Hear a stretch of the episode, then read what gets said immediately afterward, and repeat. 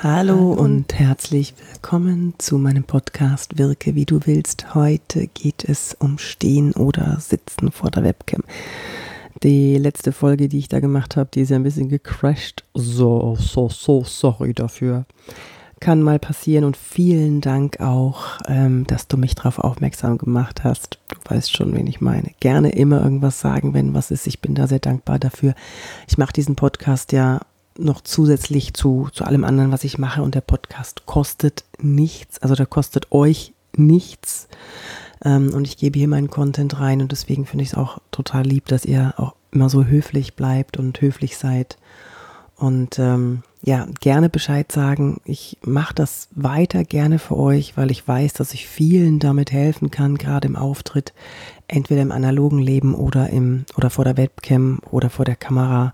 Da kann ich wertvolle Tipps geben, ähm, die dir helfen bei deiner Sichtbarkeit und die dir helfen, auch in Bezug auf Lampenfieber zum Beispiel. Morgen habe ich ein Coaching ähm, über Lampenfieber wieder. Das, äh, das, das ist auch immer ein spannendes Thema. Woher kommt das? Dazu mache ich bestimmt auch nochmal das ein oder andere, die ein oder andere Podcast-Folge. Heute geht es aber, ich äh, muss dir nachholen, diese Stehen oder Sitzen bei Online-Präsentationen und ähm, das mache ich jetzt. Also, ist Stehen besser oder ist Sitzen besser bei Online-Präsentationen? Sitzen hat natürlich den Vorteil, dass du sehr leicht an deine Präsi rankommst, an deine Präsentation wunderbar. Sitzen hat den Nachteil, dass man da sehr schnell in sich zusammensinkt. Und dann sitzt man da wie ein Schluck Wasser in der Kurve und wirkt nicht mehr besonders präsent und wirkt dann auch nicht mehr besonders kompetent. Dennoch, ähm, man ist halt echt schön schnell dran an dem ganzen Tastaturgedöns und äh, kann schnell was umswitchen. Das ist schon ein Riesenvorteil vom Sitzen. Der ähm, große Vorteil beim Stehen ist, dass es viel energiegeladener aussieht, viel energetischer aussieht, viel aktiver aussieht. Vorsicht, dass du nicht hin und her wankst, aber das siehst du ja dann im Bild, in dem Bildausschnitt. Dieses Hin- und Herwanken wirkt sofort unruhig. Am besten hast du, ja, im Idealfall hast du einen Tresen vor dir, an den du zur Orientierung nehmen kannst und immer wieder kontrollieren im Bildausschnitt, äh, wie du da aussiehst und ob du richtig stehst. Ich persönlich, wer mich schon mal gesehen hat vor der Webcam, wenn ich stehe, ich habe einen Flipchart neben mir, daran kann ich was zeigen. Und ich kann auch bei meinen Präsentationsseminaren zeigen, wie bestimmte Haltungen aussehen und äh, wie das mit den Händen funktioniert, wohin mit den Händen und wie man mit Präsenter umgeht und wie man mit der Flipchart umgeht. Das kann ich alles schön zeigen im Stehen. Das mache ich auch total gerne. Da habe ich natürlich keinen Tresen vor mir, ist ja klar. Ich fühle mich aber auch sehr wohl, wenn ich nichts in der Hand habe. Ich fühle mich eher davon behindert, wenn ich einen Gegenstand in der Hand habe, wie einen Stift oder einen Präsenter. Ich weiß genau, dass ich damit immer rumspiele und wenn ich nichts in der Hand habe, kann ich nicht damit rumspielen. Beim Stehen musst du aufpassen, dass du nicht hochwippst, dass du dich nicht auf die Fußspitzen drückst. Wenn du wissen möchtest, wie du das vermeiden kannst, dann frag mich, schreib mir an office.yvonnebark.de und dann schicke ich dir meinen Trick, den ich da habe, den ich immer wieder bei Coaches einsetze, die plötzlich anfangen, sich hoch, hochzudrücken auf die Zehenspitzen. Das wirkt nämlich sehr unruhig vor der Kamera. Was du auch vermeiden solltest, ist das Vor- und Zurückgehen, wenn du stehst.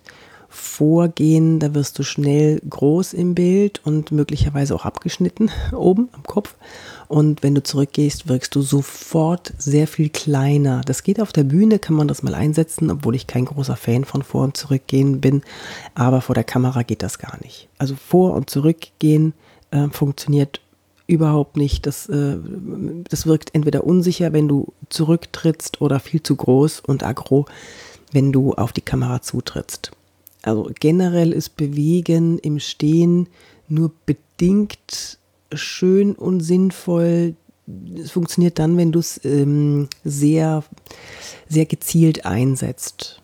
Das heißt, du erzählst was, dann kannst du dich bewegen und dann nimmst du deinen Standpunkt ein, schaust wieder in die Kamera, hältst den Blick in die Kamera und dann schießt du deinen Pfeil ins Publikum ab. Das funktioniert dann. Wohin mit den Händen ganz kurz noch, lass sie einfach locker vor dem Bauchnabel oder vor dem Gürtel zusammen und das Wichtigste ist, dass du ein bisschen Luft unter die Flügelchen nimmst, also die Oberarme ein bisschen weiter weg vom Oberkörper, damit du schön präsent wirkst und das verhindert auch, dass du die Hände, dass die Hände während deines Vortrags, während deiner Präsentation langsam nach oben wandern, weil dann hast du so eine Hündchenstellung oder siehst aus wie so ein, so ein T-Rex, ähm, der die Hände vor der Brust hochnimmt und das ist nicht so schön. Das äh, sieht dann nicht so, so souverän aus. Also sitzen und stehen am besten, du wechselst ab zwischen Sitzen und Stehen. Das ist der Idealfall. Deswegen habe ich zwei Kameras bei mir und ich schalte damit einem Mischpult um. So kann ich variieren und ähm, kleiner Tipp von mir, wenn du es irgendwie hinkriegst, im Stehen zu präsentieren, mach das mal. Ich bekomme sehr, sehr viel wunderbares Lob nach den Vorträgen, wenn ich äh, im Stehen präsentiere. Das kennen die Leute nämlich gar nicht so. Die sind es meistens gewohnt, dass jemand, der vor der Kamera Online-Präsentationen hält, dass der einfach sich hinsetzt, so dann PowerPoint abschießt. Auch da könnte ich dir auch ganz, ganz viel dazu erzählen, wie man mit PowerPoint-Folien richtig umgeht in einer Online-Präsentation. Wenn dich das interessiert, schreib mir an office.yvonnebark.de. Schreib, hallo Yvonne, ich habe deinen Podcast gehört, ich finde den total super. Ähm, kannst, kannst du bitte mal ein Thema machen, wie man online präsentiert, wie man da mit den Folien umgeht. Das würde mich brennend interessieren. Ja, dann mache ich das gerne. So, jetzt sind wir schon wieder am Ende. Sechs Minuten, sieben Minuten habe ich euch jetzt äh, eine Frikadelle ans Ohr gequasselt. Ich hoffe, ihr konntet was mitnehmen. Besucht mich gerne auf LinkedIn, besucht mich gerne auf Instagram. Ähm, lasst mir auf YouTube ein Abo da und bewertet gerne diesen Podcast auf der Plattform, auf dem du gerade hörst. Da würde ich mich sehr, sehr freuen.